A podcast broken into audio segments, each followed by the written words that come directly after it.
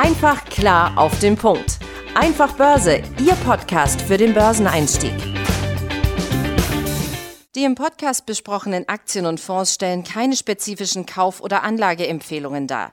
Die Moderatoren oder der Verlag haften nicht für etwaige Verluste, die aufgrund der Umsetzung der Gedanken oder Ideen entstehen. Hallo und herzlich willkommen zum Einfach Börse Podcast. Ähm, mein Name ist Tim Temp. Auch in dieser Woche und auch in dieser Woche ist mein geschätzter Kollege aus München dazugeschaltet, Benjamin Heimlich. Schön, dass du auch wieder mit hier am Start bist. Hallo Tim, hallo liebe Zuhörerinnen und Zuhörer. Ja, in dieser Woche wollen wir uns mal mit dem Thema Immobilien beschäftigen. Nicht, weil wir jetzt hier ein neues Börsenformat eröffnen wollen, äh, Podcast-Format eröffnen wollen. Nein, es geht darum, wenn ihr euch eine Immobilie zulegen wollt, dann braucht ihr ja einen gewissen Anteil an Eigenkapital. So, und den müsst ihr ja erstmal aufbauen, also sparen. Ja, das ist ja der Klassiker. So, da gibt's ja aber auch verschiedenste Wege, da nicht nur das Geld einfach auf euer Sparbuch zu packen, ja, oder unter das Kopfkissen, sondern es gibt ja auch die Möglichkeit, den sogenannten Bausparvertrag abzuschließen. Ja, da gibt's immerhin 22,6 Millionen von in Deutschland. Ja, oder, was natürlich hier unser Thema ist, ihr könnt das natürlich auch mit einem Aktiensparplan umsetzen, ja, und dort besparen und dann von den Vorteilen, die die Börse euch bietet, nämlich im besten Fall satte Renditen, da euer Eigenkapital noch schneller aufbauen. Und genau darum soll es heute in dieser Folge gehen, denn ich habe mich letztens mit einem Bekannten von mir, der bei einer Bank arbeitet und auch für die Finanzierung dort zuständig ist. Grüße gehen raus an dich, Marcel. Vielen Dank für das angenehme Gespräch. Da sind wir nämlich auf das Thema gekommen. Hey, was macht denn da überhaupt mehr Sinn? Ja, und äh, da keiner von uns beiden das äh, mal ausgerechnet hat, haben wir uns jetzt die Mühe für euch gemacht, äh, uns da mal die wesentlichsten Eckpunkten und Eckdaten und Zahlen mal zusammengeschrieben und was da wann wie sinnvoll ist. Und da wollen wir uns jetzt mal genauer reinstürzen und schauen, ähm, wie das Ganze ausschaut. Wir haben hier versucht, die Zahlenflut äh, äh, im, im Maßen zu halten. Aber ja, ihr kennt es ja schon, ohne Zahlen geht an der Börse nichts und insbesondere bei Geld nicht. Und Benjamin stellt uns jetzt erstmal vor, was wir genau uns da äh, zusammengereimt haben. Sehr gerne, weil wie du sagst, ne, also das ist häufig, wenn es um das Thema geht, ist es einfach so ein, so ein Gefühl, das da äh, zum Ausdruck kommt. Wir wollen das aber ja tatsächlich mit Zahlen und Fakten untermauern. Also, wir haben uns für unsere beiden Szenarien ähm, folgende Grundannahmen genommen. Also, es werden jeweils 50 Euro im Monat gespart. Als Zeitraum haben wir einen Zeitraum von zehn Jahren festgelegt. Und nachdem wir ja das tatsächlich jetzt anhand konkreter Beispiele belegen wollen, haben wir einen vergangenen Zeitraum genommen, also von Anfang 2013 bis Anfang 2023. Und Eigenzeit werden also in beiden Fällen 6000 Euro und die zu kaufende Immobilie haben wir mal mit 100.000 Euro veranschlagt. Die Nebenkosten, also Notar, Grundbuchgebühren, Maklergebühren, Gewerbe, äh, Grundsteuer, Erwerb, nee, Grunderwerbssteuer, so rum heißt das, die über den Daumen gepeilt zusammen etwa so zehn Prozent ausmachen, haben wir jetzt der Einfachheit halber mal einfach diesen 100.000 Euro zugeschlagen. Also wäre der Immobilienwert wahrscheinlich irgendwo so bei knapp über 90.000 Euro. Ganz genau. So viel erstmal zu den Szenarien, dass ihr erstmal ein Gefühl dafür bekommt, mit was für Zahlen haben wir jetzt überhaupt gerechnet, beziehungsweise was für Annahmen haben wir getroffen. Kommen wir jetzt mal zum ersten Szenario, nämlich dem Bausparvertrag. Ja. Ähm, wir haben jetzt hier erstmal, also zum Grundsatz, das äh, funktioniert ja so, ähm, ihr könnt bei ja, den meisten Banken, die bieten das eigentlich mit an, bei eurer Hausbank oder ähnliches, ja, oder, oder Baufinanzierer, da gibt's ja alle möglichen von, ähm, könnt ihr diesen Vertrag abschließen. Dort gibt es in der Regel dann einen, äh, ja, natürlich einen Vertrag gibt es dort und da werden gewisse Eckdaten festgehalten, ne, wie zum Beispiel eine gewisse Mindestsparsumme und natürlich auch euer Anlageziel bzw. eure Sparsumme das haben wir jetzt ja eingangs schon mit Benjamin ähm, einmal definiert und das ist hier natürlich auch grundsätzlich die Basis. Wir haben uns jetzt, wie, ähm, wie eingangs erwähnt, ähm, die, äh, den Zins, die Zinsentwicklung der vergangenen zehn Jahre und da haben äh, angeschaut und da haben wir auch ein paar sehr gute Daten hier vom Finanzierungsvermittler Interhype äh, gefunden und da auf der Homepage ist das sehr schön transparent alles aufgeschlüsselt und aufgegliedert in historischen Daten natürlich, die wir jetzt hier auch als Berechnungsgrundlage herangezogen haben.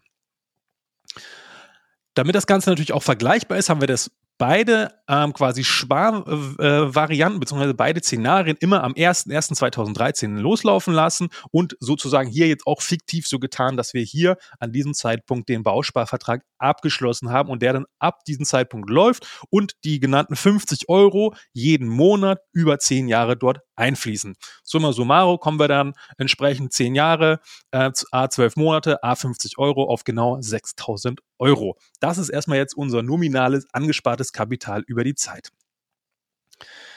So, jetzt müssen wir natürlich auch schauen, und da kommen jetzt wieder die historischen Daten von Interhype äh, entsprechend hier zu tragen, haben wir natürlich geschaut, was für ein Zinsniveau beziehungsweise welches, ähm, welche ähm, welche Zinsregelung wurde dann im Durchschnitt bei tatsächlichen Bausparverträgen, die abgeschlossen worden sind, also am, im Januar 2013 tatsächlich dort gewährt. Ja, weil das ist ja erstmal wichtig, damit wir das ja auch möglichst praktisch, praktisch ähm, und äh, praxisorientiert darstellen können.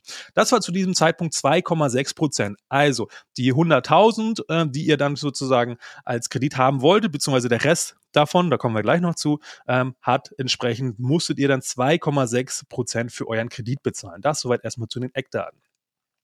Was jetzt auch noch wichtig ist, ähm, weil das natürlich auch äh, für die Berechnung hier ähm, einen Ausschlag gibt. Ich meine, gut, leider für den Bauspar jetzt nicht so viel, aber euer, äh, äh was ihr jeden Monat dort anspart, die 50 Euro, die liegen ja auf einem Konto bei der entsprechenden Bank, wo ihr diesen Bausparvertrag abgeschlossen habt. So, und der wird auch verzinst. Ja, weil das ist erstmal ähm, soweit die Regel, aber dieses Zinsniveau, das variiert natürlich auch sehr stark, je nachdem, welches grundsätzliche Zinsniveau in dem jeweiligen Wirtschaftsraum, also in dem Fall jetzt hier in der Eurozone, davor geherrscht hat. Da damals schon die Zinsen relativ niedrig waren und es sich abgezeichnet hat, dass sie noch weiter fallen, ja, Richtung Null, wie sie dann ja lange Zeit waren, gab es damals schon 2013 nur 0,5 Prozent im Durchschnitt äh, Verzinsung auf euer eingezahltes Kapital. Das ist natürlich sehr, sehr wenig. Ja.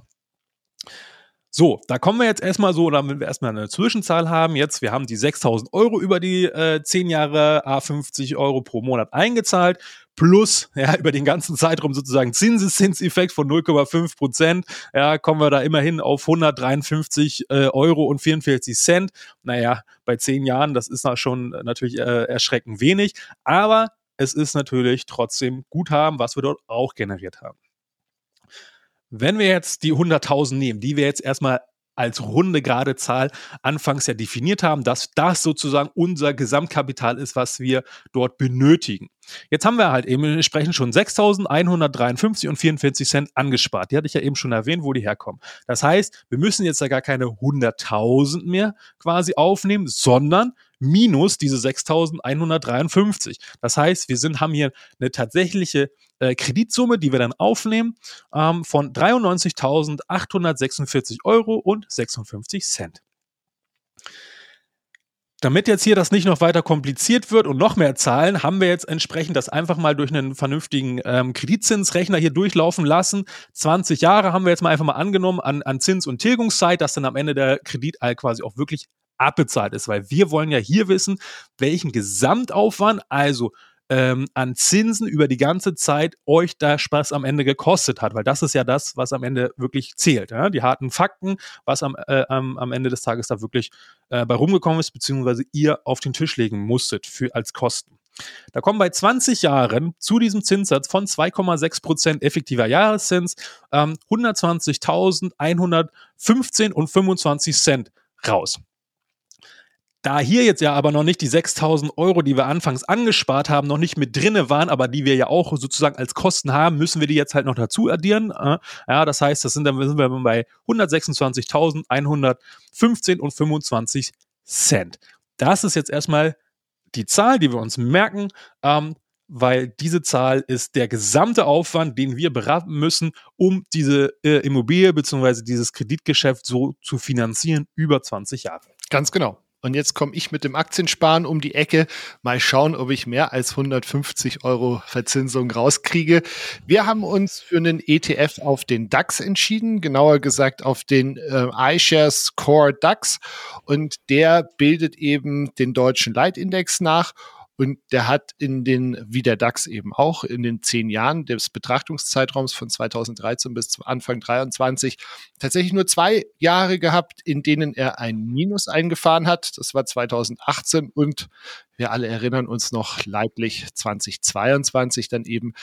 Ähm, in den anderen acht Jahren wurde so eine Performance im Jahr von 2,5 bis über 25 Prozent eingefahren.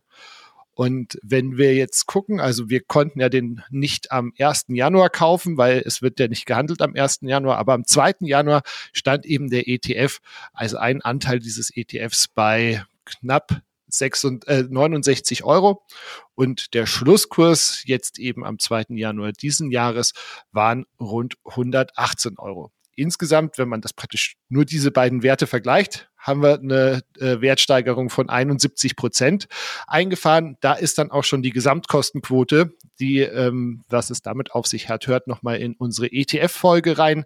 Ähm, die ist da schon abgezogen von eben 0,16 Prozent bei diesem Ding. So, also wir können, wie gesagt, leider nicht diese 71,7 Prozent nehmen, weil die ja tatsächlich nur vom Einstiegszeitpunkt bis äh, Ausstiegszeitpunkt tatsächlich haben wir ja eben einen Sparplan und dadurch äh, wechselnde Kurse. Ähm, wir kommen dann auf 8.985 Euro am Ende und müssen natürlich davon eben auch noch Kapitalertragssteuer abziehen. Und wir gehen jetzt mal einfach davon aus, dass äh, wir nicht in der Kirche sind. Also bleiben uns am Ende 8.461 Euro übrig. Auch hier wieder müssen wir das natürlich von diesem Immobilienbetrag oder von dem Betrag, den wir brauchen, ähm, abziehen. Dann brauchen wir einen Immobilienkredit über 91.539 Euro. Jetzt haben wir leider in dem Szenario, das Tim und ich jetzt gewählt haben, äh, den ein, oder die Zeit von extrem niedrigen Zinsen verpasst. Ne? Also die Notenbanken haben ja dann äh, 1900 sage ich schon, 2022. Damals. 2022 äh, angefangen, eben den Leitzins wieder anzuheben. Und damit ist jetzt auch für unseren Immobilienkredit, ähm, für den wir uns eben eine Sollzinsbindung von 20 Jahren ähm, haben sichern, also haben geben lassen, ein Zinssatz von 3,95 Prozent fällig. Das mit dieser Sollzinsbindung ist ähm, ganz wichtig, weil wir praktisch uns für diese 20 Jahre dann damit absichern, dass der, dass der äh, Zins praktisch angehoben wird. Also wir wetten auch hier wieder darauf, dass die Zinsen steigen. Nutzen wir jetzt eben diese 20 Jahre komplett aus, dann haben wir am Ende an die Bank 132.552 Euro zurücküberwiesen.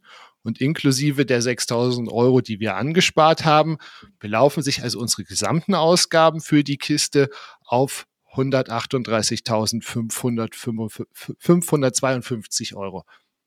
Also doch eine Ecke teurer gewesen in unserem ungünstigen oder in unserem Szenario jetzt als der Bausparer am Ende. Ja, genau. Also das können wir jetzt erstmal hier so als Ergebnis festhalten, wenn man die Parameter und ähm, entsprechend der Zeitraum, das Zinsniveau und so weiter und entsprechend die Rendite bei einem Aktiensparplan genau so rechnen, wie wir es jetzt hier euch vorgerechnet haben. Aber das ist ja jetzt sozusagen erstmal nur der Blick in die Vergangenheit, äh, plus es verändert sich ja ständig alles. Ja, das heißt, ähm, da, jetzt ist es ja schon wieder ein ganz anderes Szenario und wie es in zehn Jahren ist, das wissen wir ja alle auch nicht. Wir haben keine Glaskugel. Nichtsdestotrotz können wir ja jetzt die Zahlen nehmen und das fanden wir jetzt hier an dieser Stelle nochmal wichtig, euch nochmal zu zeigen, dass diese Aussage grundsätzlich ist äh, nicht ähm, quasi grundsätzlich so getroffen werden kann. Also man kann nicht sagen grundsätzlich, ja der Bausparer, ja, er schlägt ja die Aktien, ähm, äh, Aktiensparplan Sparplan bei, der, bei dem Aufbau vom Eigenkapital für die Immobilie ja immer. Nein, das ist nicht so. Ja, und das können wir auch ganz klar beweisen. Mathematisch kann man das in einer Formel umwandeln. Ich erspare euch jetzt die ganzen Einzelheiten. Ich sage euch jetzt einfach nur die Zahl. Ja, wir haben ja angenommen bei meinem Szenario mit dem Bausparen, wir, wir bezahlen für den Bausparkredit 2,6 Prozent effektiven Jahreszins. Ja, das sind unsere Kosten an Zinsen, die wir dann auf die Summe haben. Wenn dieser Zins jetzt steigt, also der Kredit teurer wird, weil das Zinsniveau hoch ist und es ist jetzt ja höher, deutlich höher als äh, damals 2013, ja, ähm, dann gibt's da natürlich einen Kipppunkt, ab wann diese Rechnung quasi nicht mehr aufgeht, beziehungsweise ab wann der Bausparer teurer wird als die ähm, Variante mit dem Aktiensparplan, die Benjamin euch gerade vorgestellt hat. Und das kann man ganz konkret in Zahlen sagen, nämlich 3,7 Prozent. Ab dann wird der Bausparvertrag teurer, das heißt, ihr müsst mehr Zinsen in Summe am Ende Gesamtaufwand bezahlen, als wenn ihr mit der Aktien, ähm, mit dem Aktiensparen fahrt. Ja? So, und das ist jetzt nur die eine, der eine Parameter äh, mit dem, mit den Zinskosten. Genau, ganz wichtig in dem Zusammenhang, also es, wie gesagt, das gilt jetzt nur in unserem Szenario, ne? Das gilt nicht allgemein für den Bausparer versus den Aktiensparer. Ja, ganz genau. Ne? Und das kommt nämlich dann immer auf die konkreten Zahlen ein. Und deswegen die, eine der wichtigsten Parameter, was die Kosten natürlich angeht, ist natürlich der Zins. Das Zinsniveau, wo ihr euch sozusagen dann mit verschuldet habt, was vertraglich festgesetzt ist in dem ähm, Immobilienkredit, ähm, den ihr dann halt aufnehmt. Wie gesagt, bei 2,6 Prozent Kreditkosten, Zinskosten, ja, ähm, liegt der Bausparer aktuell vorne, wenn alle anderen Parameter genau so sind steigt jetzt dieser, diese, diese Zinskosten allerdings an beim Bausparer und sobald sie über 3,7 Prozent sind, ist der Bausparer teurer als die Aktienvariante ähm, und dann macht es Sinn, hier mit Aktien euer Eigenkapital aufzubauen. Weitere Stellschrauben, und das sage ich jetzt hier nur zur Vollständigkeit halber, aber der Effekt ist der gleiche. Der, äh, der Aktiensparplan wird umso attraktiver, umso höher eure Ansparsumme ist. Also Beispiel, ihr habt nicht 50 Euro über, sondern 100 Euro. Das heißt, dann wird der Zinseszinseffekt nicht doppelt so hoch, sondern der steigt exponentiell ja noch stärker dann über die Zeit an. Das heißt, euer Eigenkapital, was ihr damit aufbaut, wird höher und damit eure Aktienfinanzierung ähm, äh, am Ende und der Kredit, die Kreditsumme damit kleiner und damit bezahlt ihr auch damit weniger, ja. Oder natürlich, wenn ihr mehr als die durchschnittlichen 6,4 Prozent äh, pro Jahr an Rendite einfahrt, was wir jetzt hier angenommen haben, ja, weil ihr ganz tolle Investoren seid oder äh, einen dicken Anteil Tech-Aktien mit drin habt oder ähnliches, ja, gibt verschiedene Varianten. Das heißt, macht ihr mehr Rendite mit eurem Aktiensparplan, ist natürlich eure Kreditsumme am Ende auch kleiner, die ihr aufnehmen müsst. Das heißt, ihr bezahlt auch weniger Zinsen, ja. Das sind vielleicht mal jetzt so ein paar Beispiele ähm, und Informationen, die euch hoffentlich helfen, ja, das einzuschätzen, welche Parameter A, wichtig sind, wie man das grundsätzlich rechnet. Ja, mit unserem Beispiel könnt ihr einfach die Zahlen austauschen mit einer echten Summe von euch beispielsweise, um euch da erstmal ein Gefühl für zu bekommen. Ja, und das kam hoffentlich an dieser Stelle rüber.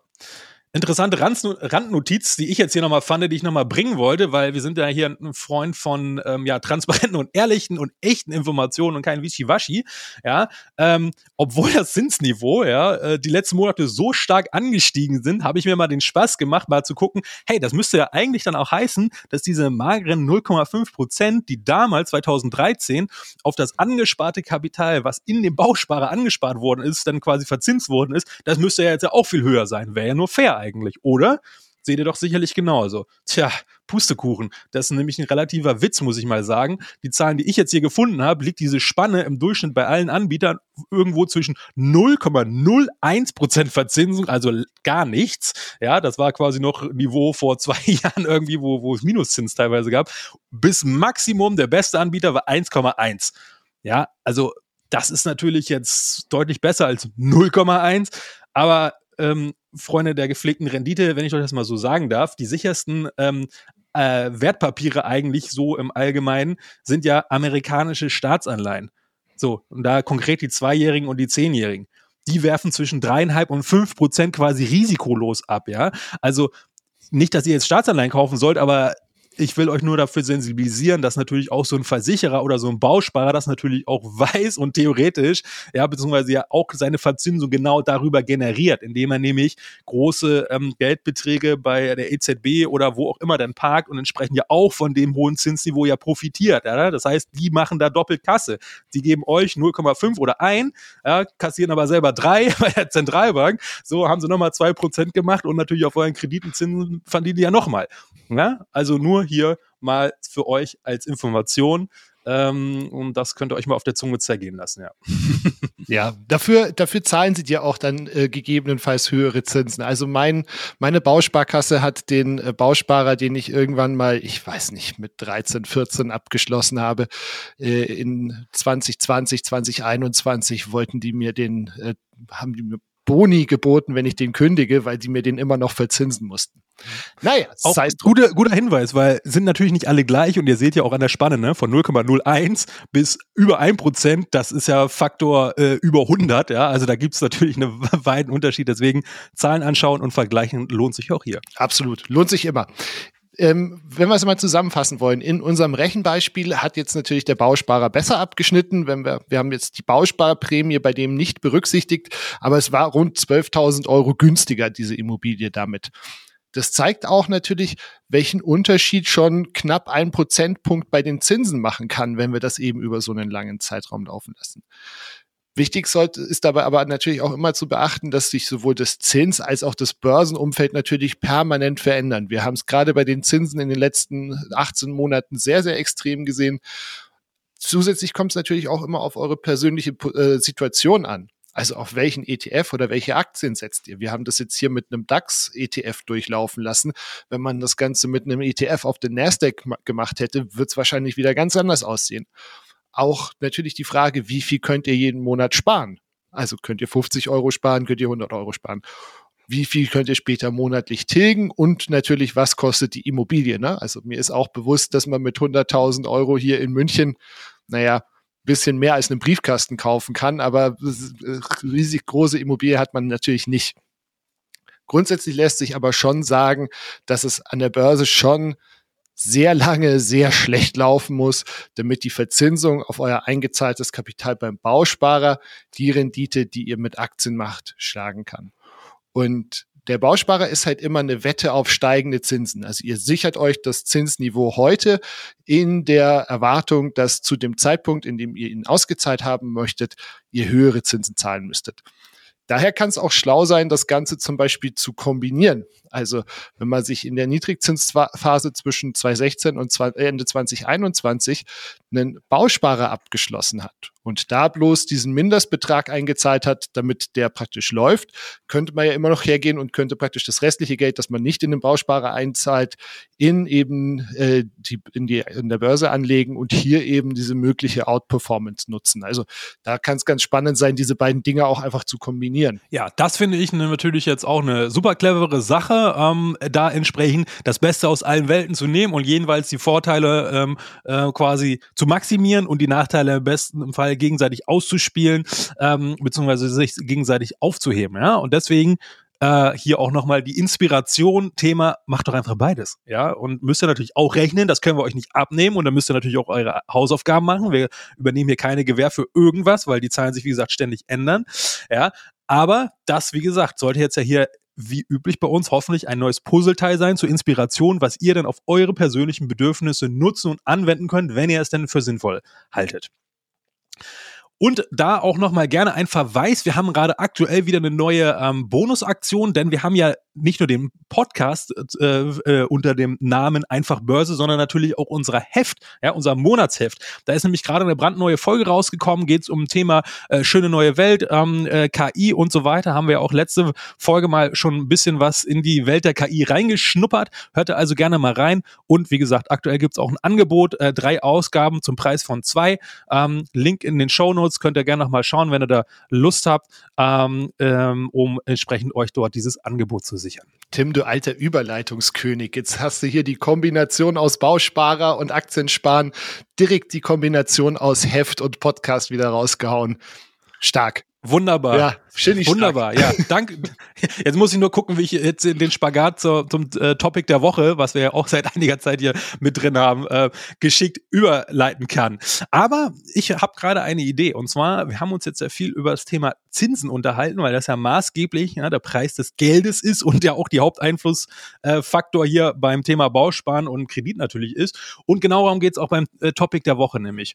Denn ähm, die amerikanische Notenbank, die Federal Reserve, die steckt in einer ziemlichen, ziemlichen Zwickmühle. Und das nicht erst seit gestern, sondern eigentlich schon das ganze Jahr. Ja, und das wird auch nicht besser, sondern das wird eigentlich eher noch schlimmer. Das heißt, in der Haut von Jerome Powell möchte man, also dem Chef von der, von der Fed, möchte man aktuell, glaube ich, nicht stecken, denn der hat ein richtig dickes Problem, ähm, was auch total paradox eigentlich ist. Und das wollen wir euch jetzt mal vorstellen. Also, worum geht's konkret? Diese Woche, also wahrscheinlich genau zu diesem Zeitpunkt, wenn ihr direkt pünktlich jeden Freitag Mittagszeit kommt ja unser Podcast raus, wenn ihr direkt einschaltet, habt ihr wahrscheinlich ein paar Minuten Vorlaufzeit äh, oder entsprechend äh, am gleichen Tag wenn ihr es hört, da kommen nämlich die sogenannten Non-Farm Payrolls raus, ja, die sogenannten N äh, FP-Daten, dafür ist ist die Abkürzung. Ja, und wofür steht das? Das ist quasi der Arbeitsmarktreport. Ja, das heißt, da sind verschiedenste Parameter aufgeführt. Das kommt von der amerikanischen ähm, Statistikbehörde, wird das immer einmal im Monat veröffentlicht und da könnt ihr einsehen, wie gut es letztendlich der Wirtschaft geht anhand der Arbeitsplätze. Das heißt, grundsätzlich Annahme ist, stellen die Unternehmen mehr äh, Menschen ein, geht es der Wirtschaft besser, weil die natürlich mehr Leute brauchen, um die Arbeit zu leisten und so weiter. Dadurch verdienen die wieder mehr und so weiter. Ja, das heißt, es ist eigentlich ein gutes Zeichen, wenn das wächst. Also die Leute mehr Angestellte ähm, äh, in Lohn und Brot sind. So, und auch interessant oder wichtig für die Federal Reserve insbesondere ist ähm, diese durchschnittlichen Stundenlöhne, also die Entwicklung davon, ja, weil wenn die steigen, und da sind sie zuletzt ziemlich stark, ja, dann befeuert das natürlich auch wieder diese sogenannte Lohninflationsspirale. Ja, das heißt, und die Inflation ist ja ein Riesenproblem. Ja, die Fed will das unbedingt runterhaben, weil das ist ja auch deren Hauptaufgabe, das, äh, das Inflationsniveau um die 2% zu halten. Aktuell ist das mehr als doppelt so hoch. Ja. Und das ist jetzt genau auch dieses Problem, was ich euch hier mitgebracht habe, was eher paradox klingt. Das heißt, ähm, die letzten 14 Male ist dieser Arbeitsmarktreport ähm, höher als erwartet reinkommen, also besser als erwartet. Also eigentlich ein super Zeichen. Hey, doch keine Rezession in Amerika, den Leuten geht's super, die äh, immer mehr Leute haben Arbeit, dadurch haben die mehr Geld, dadurch kann die mehr kaufen und die Unternehmen äh, äh, haben mehr Aufträge. Ja, also das heißt, es pumpt da ja letztendlich. Und das ist jetzt genau dieses, diese paradoxe Situation, dass die Federal äh, das eigentlich nicht sehen will. Ja, die will eigentlich einen schwachen Arbeitsmarkt sehen und keine steigenden Löhne sehen, ja, weil das wäre dann quasi viel einfacher, weil das darauf hindeuten würde, ah, dann kommt ja die Inflation noch schneller runter, super, ja, kommt sie aber halt eben nicht, beziehungsweise das ist jetzt aktuell die Annahme ja, von der Fed und deswegen steckt die in einer ziemlichen, ziemlichen Zwickmühle. Die Zinsen sind schon über fünf Prozent, ja, also sehr hoch. Ja, jetzt müssen die quasi, äh, könnten die gezwungen sein, noch mehr quasi die Zinsschraube anzuziehen. Ja, und was dann passiert, das haben wir auch schon vor ein paar Monaten gesehen. Stichwort Regionalbankenkrise, ja, äh, und andere Themen, ne? Das hemmt natürlich auch massiv die Wirtschaft. Ja, nicht nur Bausparverträge äh, und Bausparkredite werden dadurch teurer, natürlich alle Kredite. Ja, also ein Unternehmen finanziert natürlich nicht gerne für sechs Prozent irgendwas, ähm, sondern macht es lieber für für drei oder vier Prozent. Ja, ist doch klar. So und das ist das riesen riesengroße Problem gerade und natürlich eine echt paradoxe Situation. Ja, ähm, und das haben wir euch hier mal entsprechend mitgebracht ähm, um euch da auch mal wieder ein bisschen für zu sensibilisieren. Was geht da eigentlich gerade ab? Ja, damit bleibt es weiter sehr spannend, ähm, wie die amerikanische Notenbank, die Fed, entsprechend reagieren und agieren wird. Ja, und für uns als Anleger ist es natürlich dort deswegen auch interessant und deswegen haben wir euch dieses Thema erst mitgebracht, ne, dass ihr so ein bisschen ein Gespür dafür bekommt, äh, was ist überhaupt wichtig und was ähm, ist für insbesondere den wichtigsten Marktteilnehmer, die nämlich die Notenbank, insbesondere die amerikanische Notenbank, ja, entsprechend wichtig und auf was guckt die da überhaupt? Ne? Ähm, und vielleicht auch hier noch eine Randnotiz, die sicherlich noch interessant sein dürfte für euch, ne? ähm, denn es ist ja immer nur eine Momentaufnahme jetzt aktuell, aber es verläuft ja alles in einem gewissen äh, Zyklus beziehungsweise ja über die Zeit. Das heißt, es gibt ja immer eine Entwicklung. So und aus dem letzten äh, Protokoll aus der Juni-Sitzung, also aus dem vergangenen Monat, geht allerdings eh schon hervor, dass die meisten Mitglieder von der Fed, ja, das ist ja quasi so ein Komitee aus mehreren Mitgliedern, ähm, die das immer entsprechend entscheiden beziehungsweise dann abstimmen und sich beraten, geht schon hervor, dass die meisten sowieso noch weitere Zinserhebungen von mindestens einmal 25 Basispunkte oder sogar zweimal, also bis zu 50 Basispunkte bis zum Jahresende, ähm, ja, sehen bzw. für notwendig erachten oder zumindest das auch so kommuniziert haben zuletzt immer wieder, dass die auch bereit sind, diesen Schritt zu gehen, weil die halt unbedingt die Inflation in den Griff kriegen müssen, weil es entsprechend deren Mandat so vorsieht und die das entsprechend ähm, ja das Ziel erreichen müssen. Ja. So, und ähm, deswegen vielleicht auch nochmal hier interessant, ah, das wissen natürlich auch die professionellen Anleger, ja, und deswegen ist das sicherlich auch schon oder beginnt das gerade immer mehr, weil wenn der Arbeitsmarkt wirklich wieder so stark rein, äh, reinkommt, na, wird das auch mehr in den Aktien eingepreist. So, deshalb äh, für euch auch, schaut mal genau auf die US-Aktien, ja, und ähm, Äh, entsprechend, ja, ähm, seid da quasi jetzt schon mal ein bisschen vorgewarnt, möchte ich mal so vorsichtig formulieren, äh, dass es da demnächst vielleicht eher ungemütlicher werden könnte nochmal im Sommer, wenn die Fed wirklich die Zinsenschraube anheben muss. Genau, aber es ist jetzt nicht unbedingt zu erwarten, dass praktisch morgen mit den Daten, außer sie fallen natürlich exorbitant viel besser aus, aber es ist eben, wie Tim schon gesagt hat, höchstwahrscheinlich eh schon zu weiten Teilen eingepreist und damit auch nicht zu erwarten, dass die jetzt massiv abstürzen. Also ihr müsst jetzt nicht alle eure Tech-Aktien, äh, Tech, US-Aktien unbedingt verkaufen. So viel für diese Woche von unserer Seite zum Thema Bausparer versus Aktiensparen, zum Thema ähm, Arbeitsmarktdaten in den USA. Euch vielen lieben Dank fürs Zuhören. Tim, dir vielen lieben Dank für deine Zuarbeit, für deine Mitarbeit ähm, und auch für deine Zeit. Und ich freue mich, wenn wir uns nächste Woche wieder hören mit einem neuen spannenden Thema. Welches überlegen wir uns noch, beziehungsweise verraten wir jetzt noch nicht. Oder wenn ihr Einfluss darauf nehmen wollt, was ihr für ein Thema hier gerne mal hören möchtet, weil euch und vielleicht auch andere Leute das umtreibt ja, und wir hier mit unserer Betriebsblindheit da noch gar nicht drauf gekommen sind, schreibt uns doch gerne Mail ja, an podcast.einfachbörse börse mit oe.com.